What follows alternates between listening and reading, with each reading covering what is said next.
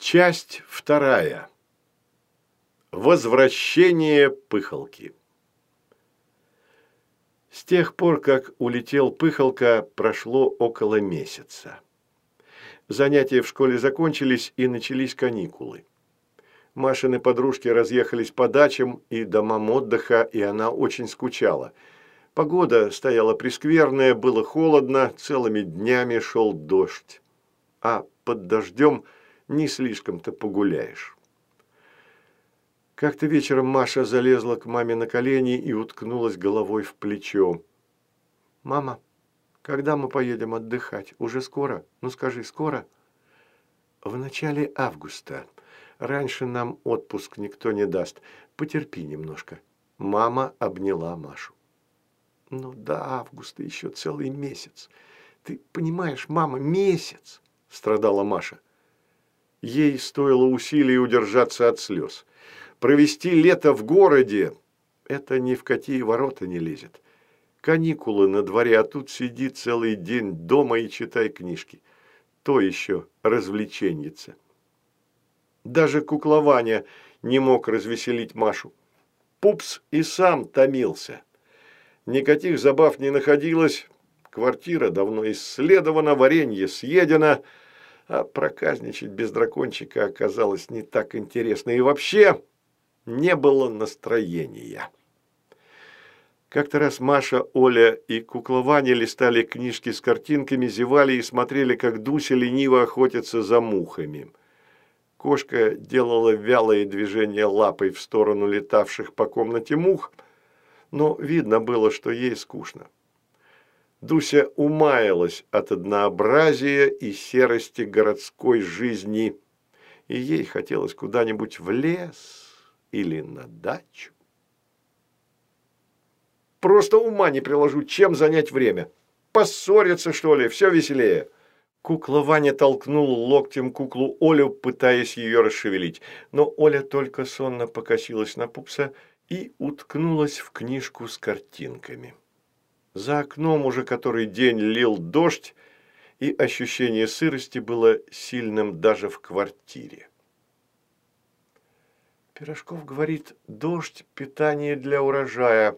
Пускай питание, а по мне так ничего нет тоскливее дождя. Маша зевнула. После встречи с дракончиком Пирожков сильно переменился. Стал задумчивей и подружился со Вдохиной. Авдохина поила соседа бесплатным молоком из своего магазина и подкармливала сливочным маслом. Пирожков поправился на пять килограммов и отзывался об Авдохиной не иначе, как с большим уважением. Он теперь целыми днями дежурил на балконе с театральным биноклем, ждал прилета НЛО или, на худой случай, стайку розовых слоников. Машу он больше не бронил за то, что она иногда шумит и не стучал по батарее. Иногда Пирожков приглашал ее в гости и показывал старые фотографии из альбома. Один из снимков поразил Машу больше всего. На нем был мальчик лет пяти в коротких штанишках и с шариком на веревочке. В мальчике вполне узнавался сам Пирожков.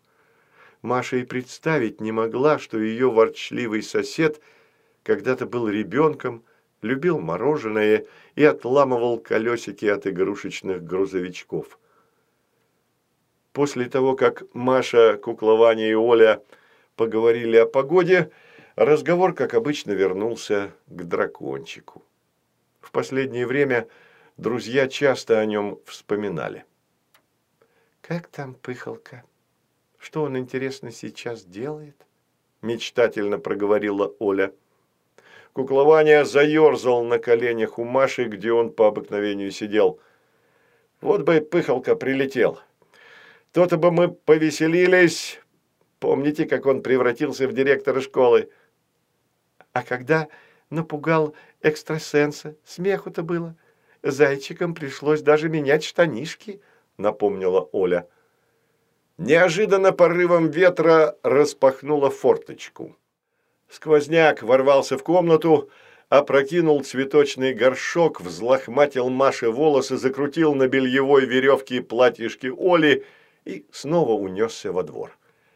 Маша влезла на стул, чтобы закрыть форточку, и вдруг увидела нечто такое... Она даже глазам своим не поверила. «Смотрите, письмо. На подоконнике. Раньше его здесь не было», — воскликнула Маша. «Неужели ветер принес?» Письмо выглядело очень странным и непривычным, без марки и без адреса. Да и написано оно было не на бумаге, а на розоватой мягкой бересте, свернутой в свиток. Куклование выхватил бересту из рук Маши. «Дай сюда, я сам прочту». Пупс зашевелил губами. «Пырыгыны». «А это что за буковка? Я что-то призабыл». Маша забрала у него письмо и перевернула другой стороной. «Так вот, почему я не мог прочитать», – догадался Куклованя. «Я держал его вверх тормашками». Пока Маша читала, Кукловане и Оля пытались по выражению ее лица догадаться о содержании. Наконец она подняла глаза и рассмеялась. «Это записка от Пыхалки. Дракончик приглашает в гости в сказочную страну. Завтра вечером он прилетит вместе с мамой, чтобы забрать нас». «Вот здорово! Мы полетим в сказочную страну!» – завопил куклованя и в восторге дернул Олю за косичку. Маша и Пупс стали бегать по комнате, топать и кричать «Сказочная страна! Сказочная страна!» Кукле Оле тоже хотелось попутешествовать, но она не любила непродуманных решений. Вначале она основательно взвешивала все «за» и «против». «Со стороны дракончика очень мило нас пригласить, но это так неожиданно, мы пока не готовы к поездке. Отпустят ли Машу родители в сказочную страну? У них может быть свое мнение. Даже если мы и решим поехать, то не успеем собраться за один день. У нас и чемодана подходящего нет. Но рассудительная Оля не остудила пыл Маши и кукла Вани. В своем воображении они уже летели в сказочную страну. Только мысли о маме и папе доставляли Маше сильное беспокойство. Она не была уверена, что родители примут правильные решения и разрешат ей путешествовать одной. Маша наморщила лоб, подумала минутку, но потом тряхнула головой. Пыхалка пишет, что моих маму и папу он берет на себя. Надеюсь, дракончик знает, о чем говорит. Маму не так-то просто провести. Куклованя подбежал к Дусе и запрыгнул ей на спину. «Эй, кошка, поедешь к дракошкам?» «Как ни странно, они тебя тоже пригласили, просто из вежливости». Дуся подбежала к Маше и взволнованно замяукала. Она тоже хотела в сказочную страну, потому что разуверилась в мусорных московских котишках. А в сказочной стране, кто знает, не одни же драконы там живут. Друзья уселись на диван и посмотрели друг на друга. Все испытывали такое сильное желание отправиться в путешествие, что даже кукла Оля прониклась общим нетерпением. В сказочную страну, так в сказочную страну, только нужно успеть собраться. Зайчики и гном Ученичкин, прослышав о приглашении пыхалки, очень обрадовались. Гном приготовил портфельчик, в который положил записную книжечку, измерительную линейку и маленькие счеты. А еще ученичкин заточил все свои карандашики на случай, если ему спешно придется делать записи. Кукла Ваня прикатил из кладовки две последние банки с вареньем. Одну тут же опустошил, говоря, что у него в животике варенью будет намного спокойнее и безопаснее, чем в банке, Оля перестирала все свои платьицы и фарточки, перегладила, аккуратно сложила в маленький чемоданчик и принялась запасать в дорогу провизию. Целый день она была в такой запарке, что к ней нельзя было подойти без опаски. Вечером, накануне путешествия в сказочную страну, Маша подошла к маме и уткнулась ей головой в живот. «Скажи, мама, ты бы сильно огорчилась, если бы я куда-нибудь уехала?» «А куда ты собралась?» – засмеялась мама. Замуж тебе вроде бы рановато, а отпуск у нас только в августе. Я хочу съездить в сказочную страну, честно призналась Маша. Ну, разве что в сказочную страну, облегченно вздохнула мама. Поезжай, конечно. Маша обрадовалась, что мама так быстро согласилась. Она убежала в свою комнату упаковываться и ждать пыхалку. «Бедная девочка», – пожалел папа, когда они с мамой остались одни. «Как ей должно быть скучно в городе летом. Жаль, что у нас нет дачи. Если бы мы чаще проводили с нею время, ребенку не пришлось бы придумывать какие-то там волшебные страны», – согласилась мама. День перед путешествием прошел ужасно беспокойно. Все уже мысленно были в пути и нервничали из-за малейшей задержки. С раннего утра веселая компания сидела на чемоданах и с нетерпением поглядывала в окно. Кошка Дуся барабанила хвостом по полу, а зайчики сдерживались, чтобы не захныкать. Ученичкин крутил в руках портфельчик, Кукла Оля и Маша поспешно заканчивали последние приготовления, поливали цветы, кормили рыбок, укладывали провизию в дорогу. Кукла Ваня набрал с собой столько багажа, что не мог сдвинуть его с места. Банку с вареньем пришлось оставить. Пупс закатил ее под кровать и прикрыл старыми газетами, чтобы ее не обнаружили и не съели, пока его не будет. Вечером мама и папа уложили дочку в кровать и пожелали ей спокойной ночи. «До свидания, мамочка, до свидания, папочка», – сказала Маша, едва сдерживая слезы. Она подождала, пока в квартире не наступила тишина, и быстро оделась. Пыхалка должен был появиться с минуты на минуту. В доме напротив уже погасли почти все окна. Кукла Ваня, Оля, ученичкины зайцы выбрались из-под кровати, где они прятались, ожидая, пока уснут родители. «Когда же дракончик прилетит? Мочи нет ждать. Может, он задержался в дороге?» – изнавал от нетерпения кукла Ваня. «Потерпи. Распыхалка обещал, он обязательно прилетит». Маша оказалась права. Раздался негромкий стук в окно. Потом створки распахнулись, и в комнату неуклюже спрыгнул дракончик. Он немного вырос и округлился, но остался прежним милым пыхалкой. «Давно не виделись!» – закричал он. «Очень по вас соскучился!» «И мы тоже!» Дуся бросилась дракончику на шею и лизнула его в ухо – она была очень впечатлительная молодая киска и любила целоваться. Вслед за Дусей обниматься с пыхалкой полезли Маша и кукла Оля. И это туда же. Кукла Ваня недовольно покосился на Олю. Вот уж телячьи нежности. Сам Пупс ограничился тем, что покровительственно похлопал пыхалку по серебристому боку. Выше он просто не доставал. «Здорово, старина! Как дела? Все окей?» – спросил куклованя. «Ты чего это? Перегрелся?» – удивился Пыхалка. «Это я с тобой здороваюсь», – объяснил Пупс. Когда с приветствиями было покончено, дракончик поинтересовался, «Получили письмо. Готовы лететь с нами?» «Готовы. Мы ждали тебя», – ответила Маша.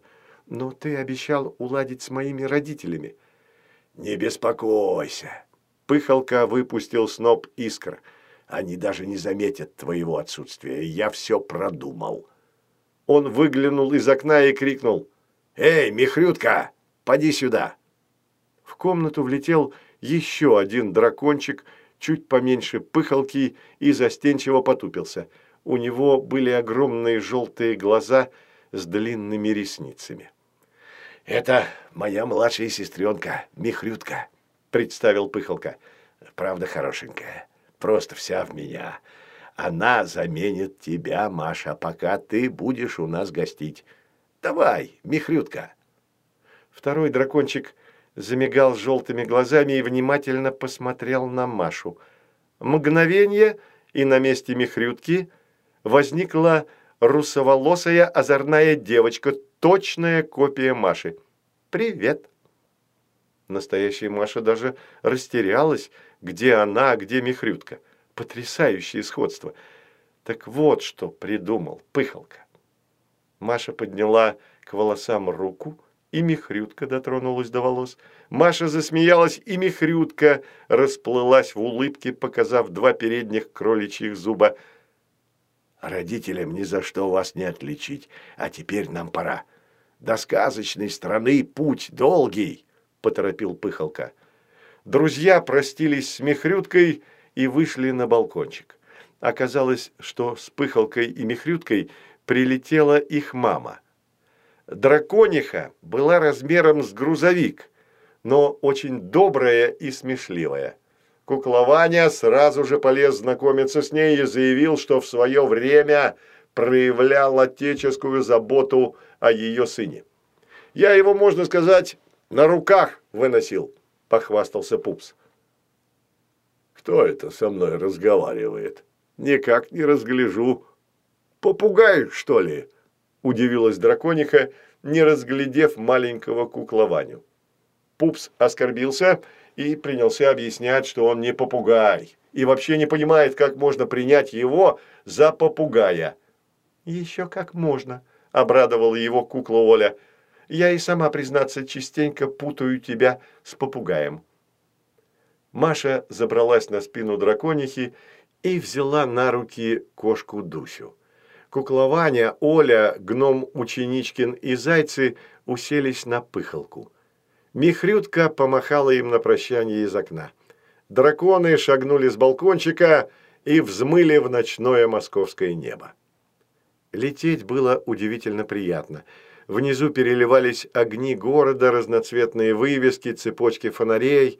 Пыхалка и его мама пролетали высоко над домами, невидимые с земли, и парили в теплом, немного влажном июньском воздухе. Ощущение полета и счастья у Маши было острым, как никогда. Дракончики сделали круг над Москвой и повернули на восток. Вскоре город внизу исчез. Его огни размылись в темноте, и землю заволок туман.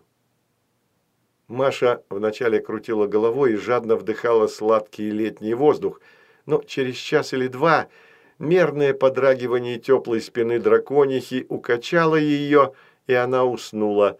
Но и сквозь сон Маша чувствовала, что они летят. Кошка Дуся свернулась калачиком под боком у Маши. Дусе снился большой драконокот, который дарил ей букет прекрасных белых роз.